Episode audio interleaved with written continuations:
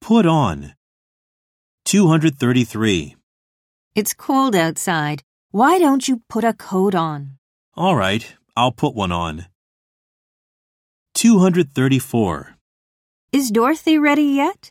No, she's still putting on her makeup. 235. I'm looking for my cell phone.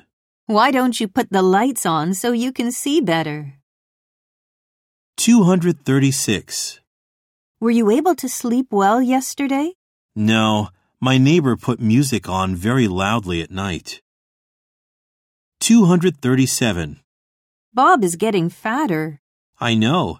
He says he put on five kilograms last year. 238.